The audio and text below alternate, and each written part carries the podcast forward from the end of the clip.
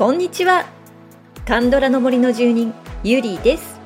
カンドラの森は韓国ドラマについて知りたい聞きたい語りたいという皆さんのためのポッドキャストです、えー、つい先日ですねチェミンシクさんソンソックさんの家事の感想をしました。まあ、多分ね賛否両論あるドラマじゃないかなと思うんですけれども、まあ、でも私にはねとても面白かったです。チェミンシクさんの、まあ、26年ぶりのドラマ主演ということだったんですけれども、まあ、存在感がねすごかったですね、まあ、ただのおじさんに見えるんですけれども、まあ、全然ただのおじさんじゃないということで悪人なんだけれども、まあ、憎めない。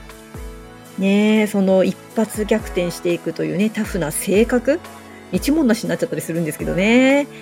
まあ、今じゃね流行らないとは思うんですけども、まあ、このチェミンシックさんの話もあの昔からスタートするのでね、うん、でも、まあ、ハングリー精神っていうのはガンガン伝わってくるドラマだったと思います。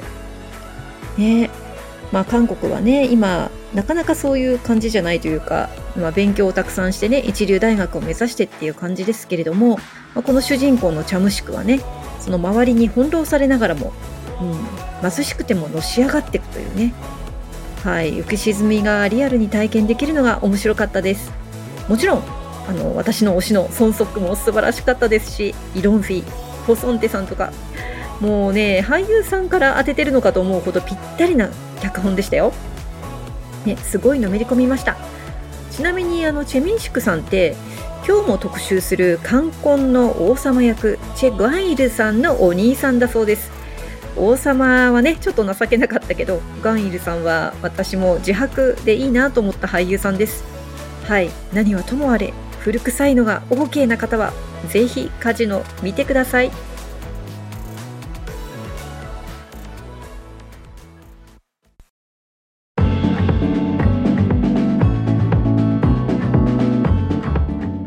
はいそれでは今回は冠婚特集の最終回。冠婚の好きなポイント共有したい感想をご自由に語ってくださいというアンケートでした。ねもうドラマのねこんなとこが好きなのって語ることほど楽しいことはないと思うんですよ、ね、特にこの冠婚は語りたくなるんですよね。今回はネタバレありですのでちょっとネタバレは困るなって方はここまでということでお願いします。さあまずは続けてお二人の方の冠婚好きポイントご紹介したいと思います。まずはキキさんからです。やっぱりファンタジーなところです、次はガネーシャさん。ファンタジーだけどコメディ要素もありプチラブ要素もありで引き込まれた作品。役者さんたちもみんなが良かった。はいお二人ありがとうございます。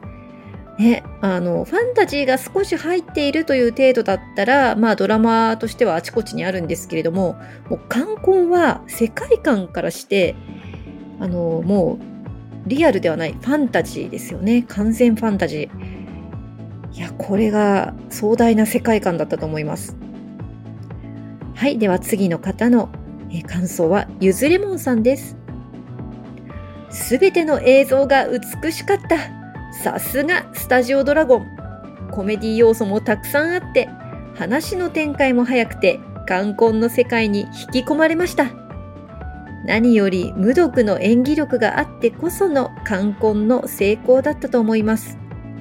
そしてパート2からのウクがかっこよすぎ。パート1のウクとは別人と思うくらい男らしくクールなウクに沼ってしまいました。はいありがとうございます。でもファンタジーであればもう映像はとっても重要ですよね。そしてその期待にたがわずですね冠婚は本当に映像が美しかったですよね。もうゆずレモンさんのおっしゃる通り。その映像のおかげでねもうこもっともっと没入できるっていうところがいいですね。えもうね無毒良かったですね。チョン・ソミンさん。何ですかねあのキリッとしている感じが私は好きなんですけど。はい。で確かにシーズン2のクールな服すごく良かったですはいでは次の方の感想いきましょう、えー、次はですねようこちゃんですね1番はコミカルで可愛いトリオニンと後半の影のあるトリオニンの両方を味わえるところ。とにかく可愛くてかっこいい。あといろんな組み合わせのケミがいい塩梅でもあるのが楽しかったです。ウクとムドク、ウクとセジャ、セジャとムドク、パクジンとキムドジュ、ユルとソイ、ウクとキムドジュ、ダングとチョヨン。登場人物が皆良かったってことですかね。はい、ありがとうございます。ね、この辺については随分ね、前、前々回あれ前回、えー、一緒に語りましたよね。かなりね。まあ、このウクの変化っていうのもね、そう、前半と後半でね、うん、これは本当に見どころだったと思います。シーズンがね、分かれる長編ならではの描き方で、うん、シーズン1とシーズン2のウク、もう全然違いますもんね、雰囲気がね。はい、ありがとうございます。さあ、次の方行きましょう。はい、次の方はともりんさんです。ちょっと変わった感想で面白いですよ。気みたいなエネルギーって本当にあると思うんですね、私。いろいろ今修行中なんですが、それがすごく昨年はリンクして、ウクと一緒に励んでました。かっこ、霊気と野口生態の雪、雪っていうのかな？おお、すごいですね。ウクと一緒に修行だったんですね。修行してる気分だったんですね。ね水の気をね、操りますからね、皆さんね。じゃあちょっとコメント続きいきましょう。それから、パクジン役の方、悪霊狩猟団カウンターズで一度惚れさせていただいてました、私。セジャ役のシンスンホさん、DP では本当に憎たらしい兵役中の先輩をしています。そして恋するアプリではヒロインがソンガンと出会う前に最初付き合っている彼氏役で出てます。うーん、空気が読めない性格の役がぴったりで、セジャもどちらかというとそんなところもあるようで、新寸法の持ち味なのかなと思いました。はい。たくさんありがとうございます。パクジンいいですよね。ちょっとそのカウンターズに出てるのね。うん、それもちょっと見たいですね。そしてやっぱりシンスンホさんね、もうこのドラマのいいところって言ったら、シンスンホさんの魅力たっぷりなとこじゃないでしょうかね。恋するアプリにも出てるということで、ちょっと調べたら、これヒロインはキム・ソヒョンさんなんですね。あの、子役時代からね、実力抜群な女優さんですけれども。いやー、シンスンホさん、ここで好きになった方ね、ちょっと見に行ってみましょうよ。こうやってまたね、見たいものリストが溜まっていくんですよね。いやー、やばいやばい。はい、ともりさんありがとうございました。はい、それでは次はプーニャンさんからです。無毒とウクの師弟関係からのラブになったところがキュンキュンしました。第2部では相手がブヨンに変わりましたが、こちらはこちらでラブシーンの絵が綺麗でした。第1部の方が良かったという声を聞きますが、私的には2部のラブライン中心な作りも楽しかったです。はい、ありがとうございます。いや、これね、わかります。1部と2部でね、うん、確かに1部はすごく胸熱だったし、ドラマチックだったし、でも2部には 2, 部のね、良さがありますよね。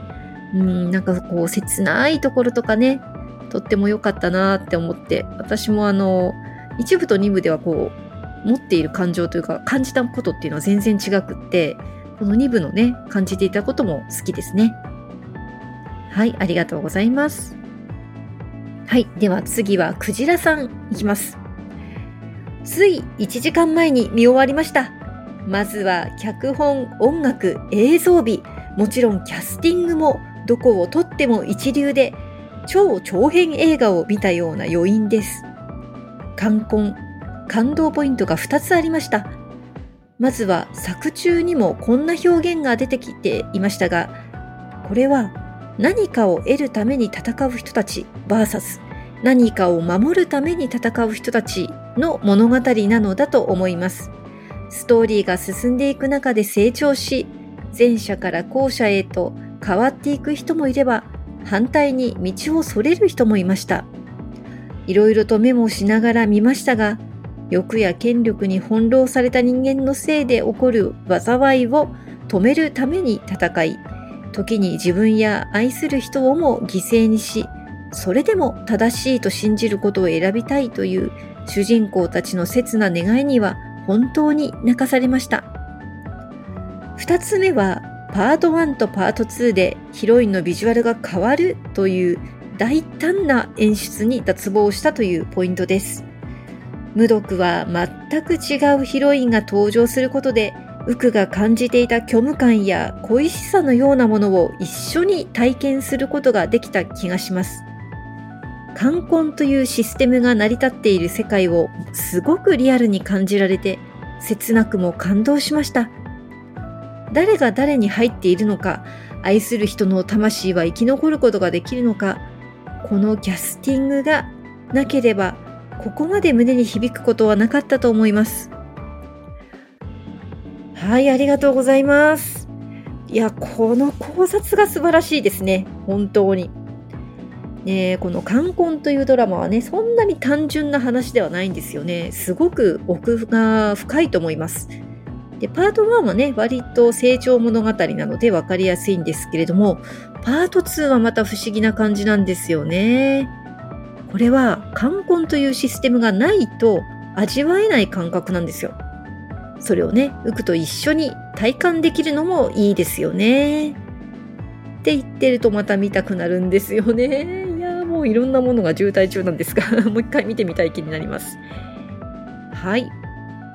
それでは今回最後のコメントになります。え、ゆきさんのコメントなんですけども、ちょっとね、最後、変わり種なポイントですね、これ。はい、では読ませていただきます。7話で、ユルが無毒がナクスなのか？と気づく重要なシーンがあるじゃないですか。鳥かごから逃げ出した鳥が無毒の奏でる笛の音に呼び寄せられて彼女の肩に止まる様子に思い出のナクスの姿が重なり目を奪われるユル。はあ、ついについに正体がバレてしまったか？さあ、どうする？どうなる？てんてんてんてんてん。てんてんてんてんてん。なんですが、ピチチチと軽やかに泣いて逃げ出した鳥。どう見ても、赤星インコ。えインコ？インコの鳴き声それじゃなくね？え？と、私の脳は完全にインコ一色。なぜ制作陣はあえてインコにしたのだろう？架空の手報告ではインコはああ泣くって設定？いや、もう、ちょっとこう、シュッとした鳥の選択肢あったのではと、変なところでカンドラのぶっ飛び設定に引っかかってしまい、私にはここ、完全にインコのシーンです。本編に全く関係なくって本当に申し訳ないのですが、どなたかと共有できますかね？いやー、ゆきさんありがとうございます。この目の付けどころが好きですよ。インコで来ましたか？はい、そして、あの、ゆきさんからはもう一度コメントをいただいてますので、お読みいたしますね。先週お送りした私の回答に知識不足な点があり、韓国の方に失礼に当たるとはいけないので、もし可能でしたら、ということで回答の追加が はい、ゆきさんから届きました。アンケート回答後にインコのことが気になって調べてみたら、韓国では赤線インコの通称がサランセ、愛の鳥、またはサランエンム、アイオウムなんですね。知りませんでした。7話では逃げたのを見た商人が、せん、せん、せん、せんと言っているので、ただ鳥、鳥、鳥、鳥でしたが、なるほど、無毒の中にナクスを見出すきっかけに、愛の鳥を用いるのはふさわしい演出だったのですね。失礼しました。インコ、子供の頃、つがいで飼っていましたが、私の中では、手に乗る可愛さはあっても、愛の鳥と感じたことはなかった。感性って不思議ですね。それともあのように泣くサランセいるのかなでも、あの鳴き声はインコじゃないぞ。愛の鳥だからって違和感に目をつむることはできないぞと改めて思うのでした。それともあのように泣くサランセいるのかな以上、補足失礼いたしました。いや、面白いですね。私もネットで調べてみたら確かにインコはサランセと呼ばれているそうですね。それを知っているともっとロマンチックに見えるシーンだったかもしれません。ね鳴き声についてはね、もうね、これはファンタジーですから、やっぱり何でもありってことなんじゃないですかね。それにしてもですね、この文化っていうものをね、まあ、韓国のというか朝鮮の文化を知っていれば、もっとより感情が伝わりやすいってことありますよね。まあ、今回の冠婚で言うと、陰陽思想、そして韓国の国旗にある赤と青が絡み合っている円これがまさに引用玉なんですよね。あ私たちも言われてみれば、あーっとね、思うのは、これ同じ文化圏だからでなんですかね。まあでもね、欧米の人とかが見るとどう感じるんですかね。興味あります。はい、えー、コメントの方は以上になります。いかがでしたでしょうか？皆さんの冠婚のお気に入りポイントって、ね、本当に幅が広くって、人それぞれの楽しみ方があって、それを知ることがまた楽しいというね、うん、新たな発見があって嬉しかったです。冠婚はただ楽しいだけじゃない、深い作品なんだと改めて思いました。さあ、Spotify のミュージックトークでは、サランセのコメントに絡めて、ユルのシーンでよく使われていた OST をご紹介いたしましょう。木、見ているばかり、スーですね。ユルを演じたファン・ミンヒョンさんがシーズン2の OST として歌ったものになります。元はね、シーズン1でチョン・セウンさんが歌った曲なんですけれども、これをね、えー、歌詞をちょっと変えてリリースしたということになります。ね、あの、ゆるのね、ナクスを見守る心がですね、染み出てくる一曲となっております。お聴きください。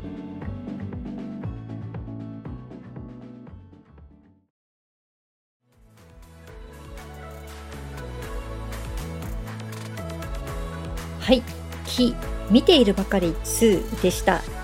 もうね、ゆるの声がね、優しくて切なくてたまりませんね、本当に。このシーズン2のね、ゆるとブヨンのいいところで使われるんですよね。でちょっとチェックするためにね、もう一度そのシーンを見てみたんですけれども、うーん、ゆるの涙に心を痛めつつも、たまらない気持ちで見守りました。はい、ぜひですね、Spotify でミュージックトークバージョンでお聴きください。プレミアム契約の方は最後まで、フリーの方は30秒までお聴きいただけます。さて、次回は伊順義さんの特集です。アンケートはですね、えー、ちょっとまだ今開いているところですね。本当は4月7日までということだったんですけれども、ちょっと収録が遅れていますので、はい、えーと、おそらくですね4月の14日金曜日ぐらいまではオープンしていると思います。えー、イジュンギさんの、ね、いいところ好きな作品ぜひお送りください。そして番組の感想もぜひお送りください。こんな特集どうですか？というリクエストもお待ちしております。LINE 公式アカウントに登録いただければ配信もアンケートの通知も逃さず受け取れます。感想もすぐに送れます。Twitter、Instagram、Facebook でご案内しておりますので、ぜひご登録をよろしくお願いいたします。それでは今日もお聴きいただきありがとうございました。また次回、カンドラの森の奥深くでお会いいたしましょう。